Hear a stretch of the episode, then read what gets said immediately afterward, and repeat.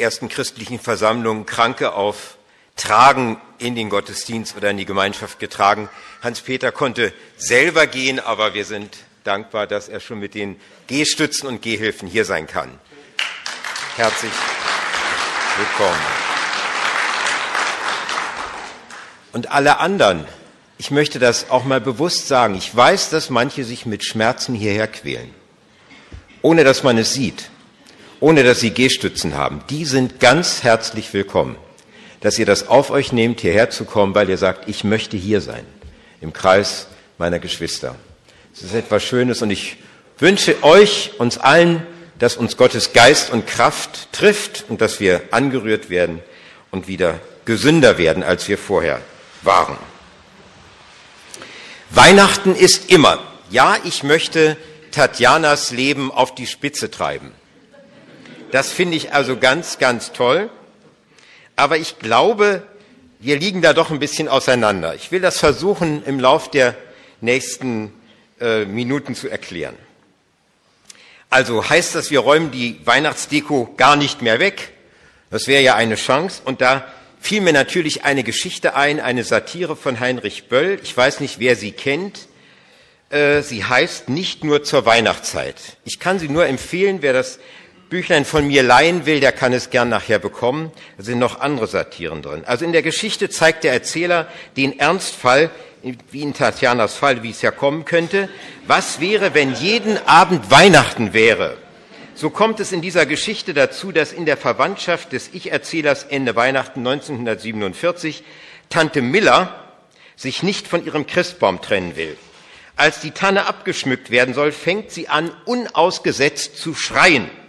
Nachdem verschiedene Mediziner erfolglos zu Rate gezogen worden sind, findet Onkel Franz, ihr Gatte, die Lösung. Er verordnet seiner Frau mit nachhaltigem Erfolg eine Tannenbaumtherapie. Es wird nun über zwei Jahre hinweg jeden Abend, im Winter wie im Sommer, Heiligabend gefeiert, mit allem drum und dran, also mit dem Baum, mit täglichen, mit Spekulatius, flüsternden Engel, die immer Frieden, Frieden sagen und natürlich mit der ganzen anwesenden Familie. Was sich daraus für Dramen ergeben, das muss man selber in dieser Satire nachlesen. Es ist grausam. Zum Schluss sitzen da nur noch Puppen. Die haben dann Schauspieler engagiert, die da um die Tante Miller sitzen. Aber Tante Miller ist glücklich. Ein pensionierter Geistlicher sitzt immer und Trost, spendet ihr Trost. Der hat immer Zeit. Der sitzt also jeden Abend da. Das andere sind alles Attrappen oder wie gesagt Schauspieler. Die Familie ist irgendwo ausgedriftet und weg. Also es lohnt sich, diese Geschichte zu lesen, obwohl ihm geht's gar nicht so sehr um die Weihnachtsgeschichte. Es geht ihm um ganz andere Fragen.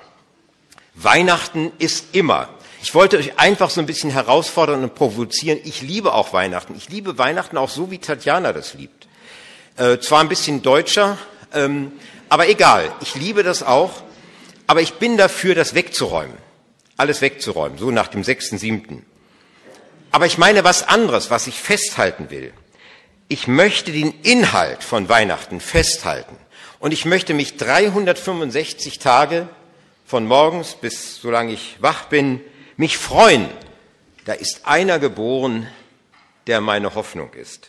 Da ist einer geboren, der setzt alles in den Schatten, was bisher war.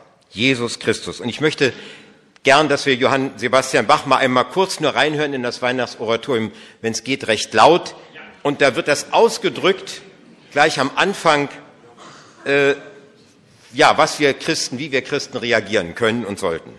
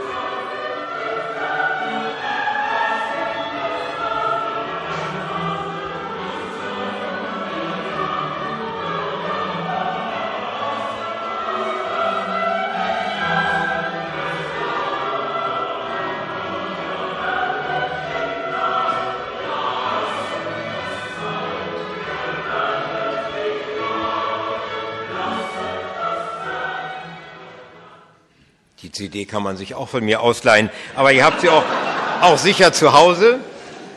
Also der Text, ich habe früher immer gehört, verstanden, jauchzet, frohlocket, aufreißet die Tage. Das heißt aber preiset die Tage. Das habe ich nun schon, weiß ich schon seit ein paar Jahren, aber früher dachte ich, reißet die Tage auf, wäre ja auch nicht schlecht. Also jauchzet, frohlocket auf, preiset die Tage, rühmet, was heute der Höchste getan. Weihnachten, diese heilige Nacht. Lasset das Zagen, verbannet das Klagen, stimmet voll Jauchzen und Fröhlichkeit an, dienet dem Höchsten mit herrlichen Chören, lasst uns den Namen des Herrschers verehren. Was für ein herrlicher Gesang. Und wie viele lieben diese, diese, dieses Lied oder vielmehr diesen Choral und stimmen da gerne mit ein. Also ich bin durchaus auch versucht, mindestens weihnachtliche Lieder das ganze Jahr über zeitweise zu singen. Einiges daraus. So wie zum Beispiel in Gloria in Excelsis Deo oder Kommt, o lasset uns anbeten. Das haben wir auch früher oft schon im Ältestenkreis und in Gebetsversammlungen immer wieder gesungen. Nicht in der ganzen Länge des Weihnachtsliedes, aber immer mit diesem Refrain. Und vor allen Dingen, ich muss das nochmal sagen, letztes Mal, ich stehe an deiner Krippen hier, wie Henning das mit uns gesungen hat und wie er dann an der Strophe stehen bleibt. Ich sehe dich mit Freuden an und kann mich nicht satt sehen und weil ich nun nichts weiter kann, bleib ich anbetend stehen. Da habe ich innerlich gedacht, jetzt müsste man stehen bleiben, stumm sein. Und er macht's. Also es war so, so ich empfinde so ein Geschenk Gottes, eine Kleinigkeit und doch, ja, was kann man denn anderes machen an dieser Krippe, als da einfach stumm werden, stehen bleiben. Und das meine ich, wisst ihr, dieses Feuer, was da in der Nacht entfaltet ist, entfacht wurde, dass das in mir, in dir brennt. Es geht ja weiter, die Geschichte endet ja nicht, zum Glück nicht mit dem Kind in der Krippe. Aber damit fängt's an und lasst uns doch mal bei diesem Bild bleiben, bei der Krippe bleiben. Das waren arme, jämmerliche Leute, Maria und Josef. Die sucht sich Jesus aus. Neun Monate geht er in einen Mutterleib vorher. Überlegt euch mal, der Sohn Gottes in eine ganz normale irdische Frau. Keine, keine besondere Ehren hat diese Frau gehabt. Und der Mann, das war doch alles sehr, sehr brüchig aber herrlich, wunderbar. Und damit, was wird da in dieser heiligen Nacht uns gesagt? Gott kommt in Niedrigkeit zu uns. Er schenkt seinen Sohn durch eine ganz einfache, schlichte Frau, wie du es bist, die hier versammelt ist. Doch du hättest es sein können. Sie war nicht so besonders, wurde nicht vorher so besonders ausgezeichnet gepriesen. Wir preisen sie nur, weil sie geglaubt hat. Sie hat dem Engel geglaubt und sie hat Gott vertraut. Ja, was für eine wunderbare Geschichte. Also das möchte ich, dass dieses Feuer bleibt in mir und in euch und je älter ich werde, darf es ruhig noch mehr brennen. Also es geht mir darum, dass ich die Geburt Jesu preise und rühme mit Bach und mit allen möglichen anderen Leuten zusammen. Da fühle ich mich auch herausgefordert durch viele andere biblische Texte. Über 700 Jahre vor Christi Geburt wurde sein Kommen durch die Propheten, ganz verschiedene Propheten angekündigt. Micha, Sacharia, aber einer der Propheten ist Jesaja, der ganz besonders konkret und deutlich über den Messias spricht. Und in Jesaja 49 sagt er, ähm, Jauchzet ihr Himmel, freue dich Erde, lobet ihr Berge mit Jauchzen, denn der Herr hat sein Volk getröstet und erbarmt sich seiner Elenden. Zion aber sprach, der Herr hat mich verlassen, der Herr hat meiner vergessen. Ja, kann auch ein Weib ihres Kindleins vergessen, dass sie sich nicht erbarme über den Sohn ihres Leibes? Und ob sie seiner vergäße, so will ich, Gott, doch deiner nicht vergessen. Siehe, in die Hände habe ich dich gezeichnet, deine Mauern sind immer da vor mir. Stellt euch mal vor, da jauchzen die Himmel, da freut sich die Erde, da loben die Berge mit Jauchzen und ich sollte nicht mitjubeln? Na hört mal, das sind doch stumme Wesen die Erde, der Himmel und die Berge und ich bin ein lebendiges Wesen. Die können doch gar nicht jauchzen, würde mein Enkelkind vielleicht sagen. Berge können doch nicht jauchzen und jubeln. Ha, hast du eine Ahnung, wenn Gott das will, dann lässt er die jubeln. Aber hab ich nicht wenigstens erstmal die Pflicht zu jubeln und zu jauchzen und mit einzustimmen in diesen wunderbaren Lobgesang, der Lobgesang der Maria. Also man könnte sich an der Weihnachtsgeschichte gar nicht satt lesen. Und wer die schon ausgelesen hat, den bedauere ich. Ich entdecke jedes Jahr ganz große, neue, wunderschöne Sachen. darum Weihnachten, es reicht nicht ein paar Wochen, vierter Advent, vier Adventssonntage, das reicht nicht, um die Geschichte zu begreifen. Natürlich lese ich auch weiter. Ich gebe zu, ich bleibe nicht an der Krippe stehen, ich lese die ganze Geschichte Jesu. Was für eine herrliche, wunderbare Geschichte. Und das sollen wir auch. Aber ich möchte auf zwei Menschen in der Weihnachtsgeschichte nochmal zu sprechen kommen. Ihr werdet sie, die meisten von euch werden sie gut kennen. Zwei wartende, erwartungsvolle Menschen, zwei alte Menschen. Interessant. Simeon und Hannah. In Lukas 2, 22 bis 40 ist beschrieben, was das für Menschen waren und was sie getan haben. Und Sven Olaf habe ich gebeten, doch damit ich ein bisschen Atem holen kann, äh, den Text zu lesen. Und zwar nur das von Simeon, die Geschichte bis dahin, bis zur Hannah. Vielen Dank.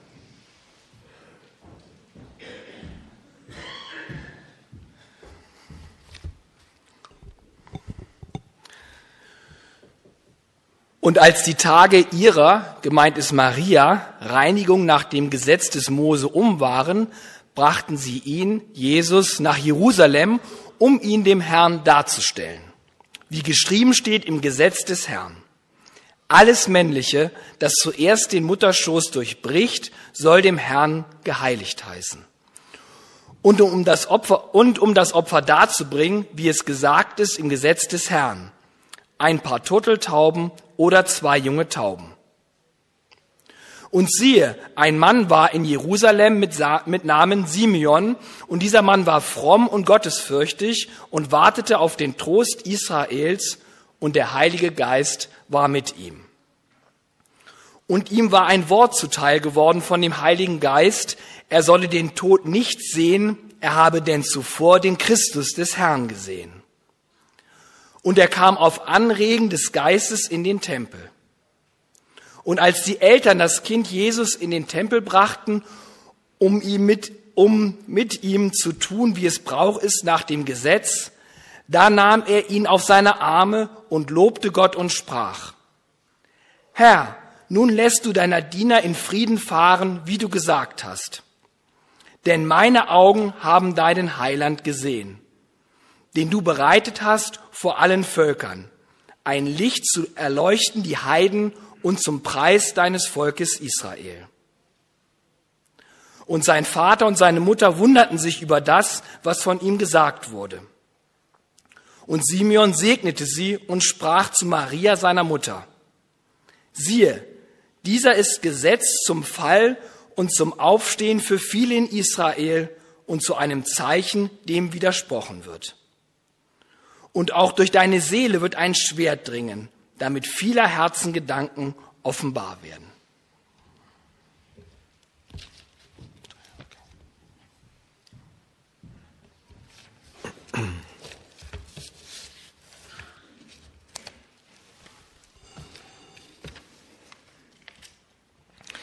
Simeon, ein einfacher Mann. Es wird nicht gesagt, woher er kommt, welche Familien, welchen Familienstand Familie wird nicht erwähnt, Herkunft also unbekannt. Aber wir können sicher sein, bei Gott sehr bekannt. Ein einfacher und schlichter alter Mann, gottesfürchtig, gerecht und fromm. Aber das reichte ihm nicht. Wer die Predigten von Rüdiger jetzt gehört hat über den Galaterbrief, der weiß, das reicht nicht. Und man schafft es nicht mit dem Gesetz und nach dem Gesetz fromm und gottesfürchtig zu leben. Es reicht nicht. Es muss eine Lösung herkommen. Es muss ein Trost Israels herkommen. Und das ist den, dem Volk Israel auch immer wieder gesagt worden. Es kommt einer und es wird eine Lösung und Erlösung kommen. Die ist, stellt alles bisherige in den Schatten. Die wird das Gesetz zur Erfüllung bringen. Denn ihr, du alleine, schaffst es nicht. Simeon wartete auf diesen Trost. Seit 700 Jahren wurde es verkündigt und verheißen. Wird man da nicht müde? 700 Jahre ist ja keiner von denen alt geworden zum Glück. Aber wenn man da so Generation für Generation erlebt und es wurde immer weiter erzählt, der kommt, der kommt, der kommt. Ach, da ist schon so viel erzählt worden. Ich glaube das nicht. Er selber muss also auch schon ein alter Mann gewesen sein. Das wird deutlich daraus, dass ihm gesagt wird, du wirst den Tod nicht sehen, du hast denn den Christus des Herrn gesehen.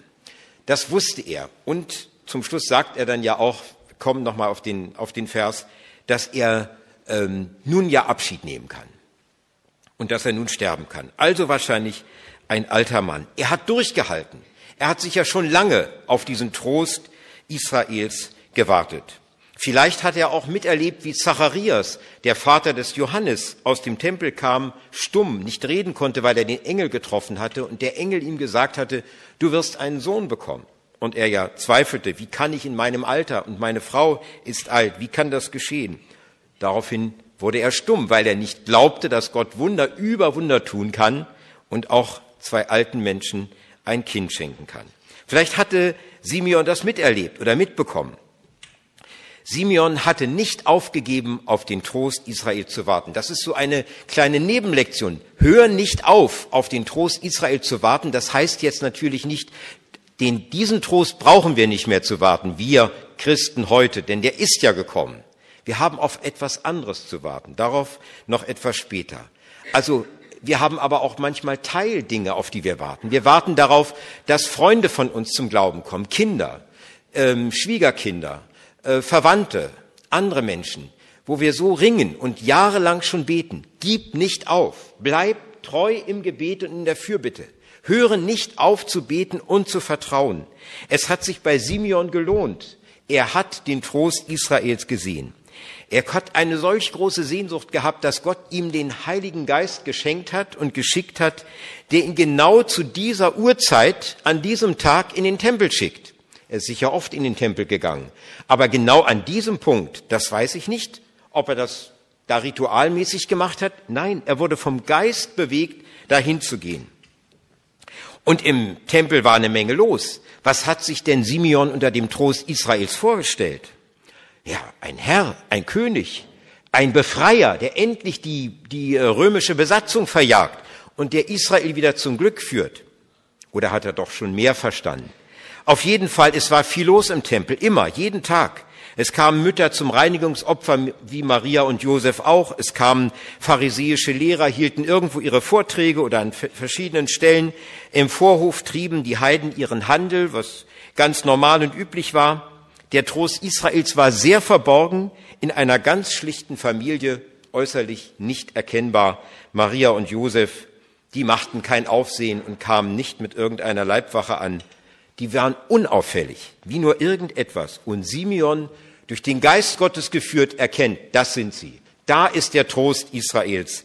Dieses kleine Kind, das ist der Trost. Und allein das ist schon ein, ein großartiges Wunder, dass er solche geöffnete Augen bekommt von Gott und den Herrn, den Jesus, das Jesuskind erkennt. Er nimmt das Kind auf die Arme, ob die Eltern nicht protestiert haben. Also ich würde mir mein Enkelkind, was so klein und jung ist, nicht wegnehmen lassen von Fremden. Und ich hoffe, da passt ihr auch schön auf und lasst da nicht jeden an die Kinder ran. Aber hier war es so, der Simeon, der hat eine geistliche Autorität. Der Heilige Geist war mit ihm. Es war klar, dieser Mann darf das tun. Und als Belohnung wird, dieses, wird die ganze Familie von Simeon auch gesegnet. Er strahlte so viel Vertrauen, so viel Eindruck, machte so einen großen Eindruck. Und dann sagt er selbst zu Gott, Herr, nun lässt du mich, deinen Diener, in Frieden fahren, denn meine Augen haben dein Heil gesehen. Das Heil bestand in diesem Kind, Gottes Sohn. Und so hoffe ich das auch, dass wir, wenn wir jetzt, das ist auch wieder eine Nebenbemerkung, wenn wir alt werden und wenn der Tag kommt, wo wir Abschied nehmen müssen, dass wir gerne gehen und sagen, ja, jetzt kann ich im Frieden gehen. Wie Manfred. Ich glaube, dass er im Frieden gegangen ist, weil er sich danach gesehnt hat, zu gehen. Nach all dem Leid, nach all dem Schmerz. Er hat auch gewartet. Und jetzt darf er sehen und schauen, was er geglaubt hat. Das soll auch uns gelten, dass wir solche Menschen sind und eines Tages sagen, ja, jetzt lässt du mich im Frieden gehen. Denn, was sagt dann Simeon? Das Heil, das du bereitet hast, vor dem Angesicht aller Völker, ein Licht zu erleuchten die Heiden und zum Preis deines Volkes Israel. Dieses Kind bringt allen das Heil, den Heiden und den Juden. Dieses Kind stellt alles bisherige auf den Kopf. Da kommt eine Lösung für alle Menschen, eine Erlösung. Einer dieser Heiden, also Heiden und Juden sind gemeint, und einer dieser Heiden bin ich. Und du Heide ist kein Schimpfwort, das war eine klare Beschreibung. Da gab es die Juden und die Nichtjuden. Und die Nichtjuden waren Heiden. Sie waren nicht Volk Gottes. Und jetzt ist der Herr Jesus gekommen für Heiden und für Juden. Und ich Heide, ich darf mich diesem Kind nahen. Und dieses Kind ist mein Herr und mein Heiland geworden. Und jetzt mache ich mal auch eine kleine Nebenbemerkung. Ich, Peter, ein alter Mann, sage euch, es ist schön, dass ich Heide einmal gefunden wurde von dem Herrn Jesus. Ich, alter Mann, gefällt mir so. Im Philemonbrief sagt Paulus das an einer Stelle, um den Philemon sicher ein bisschen unter Druck zu setzen. Ich, alter Mann, sage dir, hör auf mich. Und jetzt will ich das auch mal als Privileg in Anspruch nehmen. Ich, alter Mann, sag euch heute Morgen, denn ich bin 70 inzwischen, und wann darf man denn nun endlich mal alt werden und alt sagen, alt sein und sagen, du auch? Nein, du noch nicht. Also, dieses, dieses Ich älterer Mensch kann euch sagen, es lohnt sich, diesem Kind zu vertrauen, diesem Kind zu folgen und bei ihm dran zu bleiben. Es ist ein wunderbares Geschenk, dass dieser Mann Simeon in seinem Alter dieses Wunderbare erleben kann und das Kind auf seine Arme nehmen kann. Christus hat in deinem und meinem Leben Licht gemacht. Er hat das Licht für die Heiden und für die Juden gebracht. Darüber sollte ich mich nicht täglich freuen können? Habe ich nicht Grund zur Freude über meine Freiheit und Erlösung? Und übrigens werde ich weltweit erinnert an diese Geburt Jesu.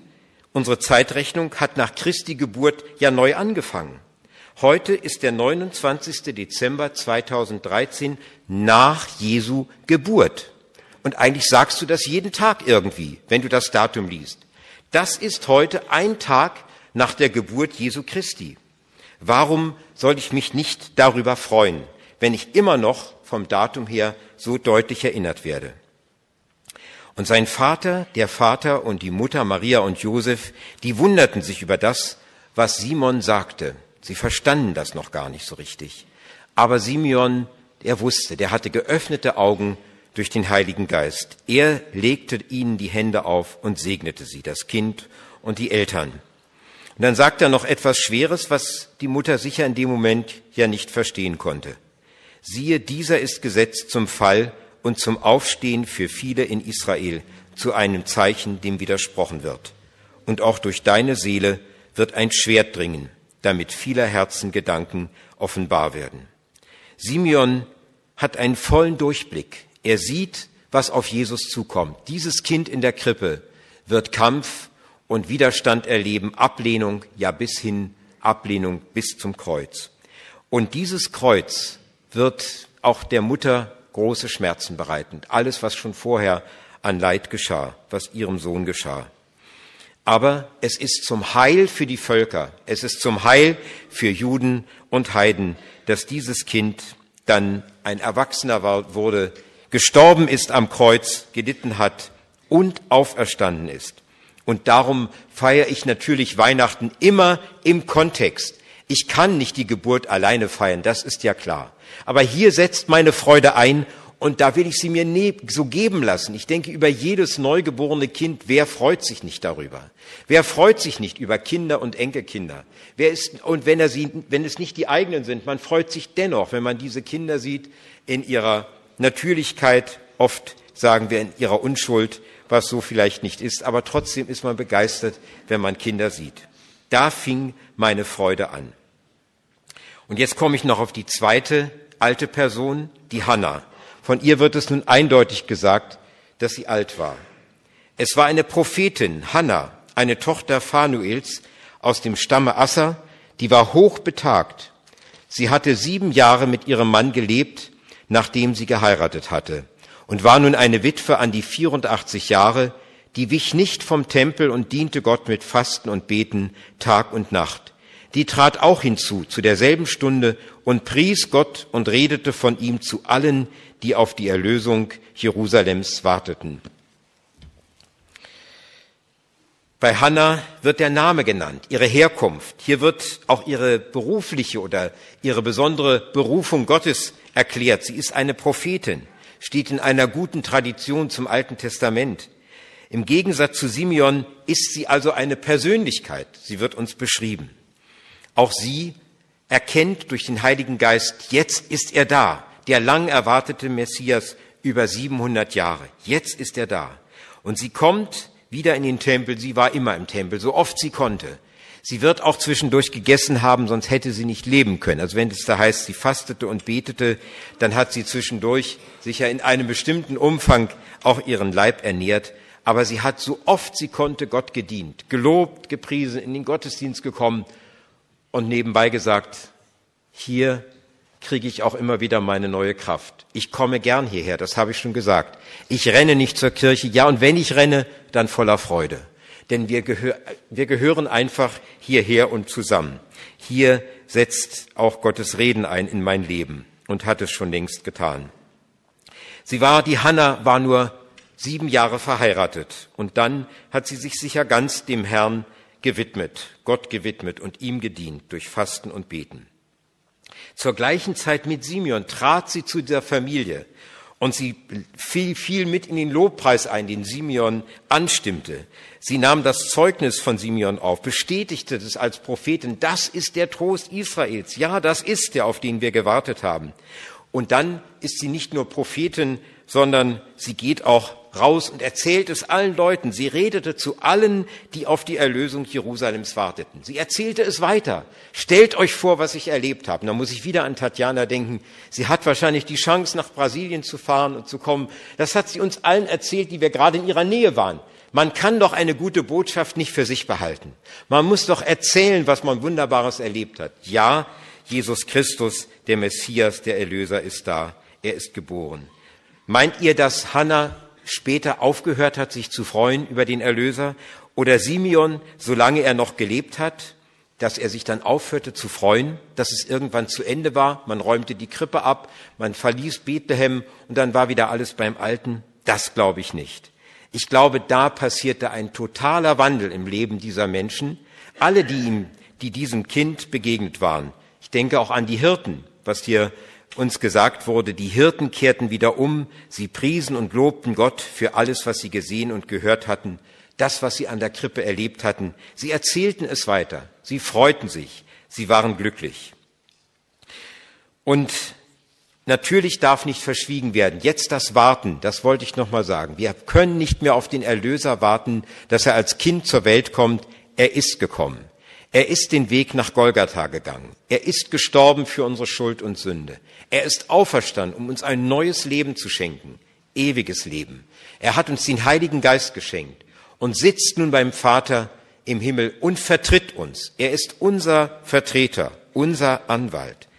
Das alles ist die ganze Geschichte. Aber es geht noch weiter. Es steht etwas aus und darauf können wir warten. Alte wie Junge warten wir darauf, denn es geht in, Jochen Klepper sagt es in einem Gedicht so, Freut euch, doch die Freude aller Frommen kenne auch der Freude tiefsten Grund. Gott wird einst in Christus wiederkommen, dann erfüllt sich erst der letzte Bund. Er, der nah war, wird noch einmal nahen, seine Herrschaft wird ohn Ende sein. Die sein Reich schon hier im Glauben sahen, holt der König dann mit Ehren heim. Als Jesus seinen Jüngern von seinem Ende erzählt, sagt er zu ihnen, ja, ich weiß, ihr habt nun Traurigkeit, aber ich will euch wiedersehen und euer Herz soll sich freuen und eure Freude soll niemand von euch nehmen. Um die Freude kommen wir also nicht herum. Ich wollte euch heute Morgen nur, nur dazu ermutigen und sagen, wir haben allen, allen Grund, ich bin so froh, dass dieser Erlöser einmal geboren wurde. Darum feiere ich auch seine Geburt auch im Sommer. Ich feiere einfach sein Kommen in die Welt und freue mich mit manchen Liedern, die im Hinterkopf bei mir abspielen. Und ich freue mich, dass er sich nicht gescheut hat, bei Maria Kind zu sein und bei Josef Kind zu sein und dann erwachsen zu sein, herauszutreten und seinen Auftrag, den Gott ihm gegeben hat, zu erfüllen, um mir und all meinen Brüdern und Schwestern hier Erlösung zu schenken und Freiheit zu schenken durch das Kreuz von Golgatha. Aber er wird wiederkommen. Und das wird die letzte, die große, die endlose Freude sein. Lasst uns nicht mürrisch werden, lasst uns nicht verzweifelt sein, müde sein, sondern lasst uns aufgerichtet werden und voller Freude diesem Ziel entgegengehen.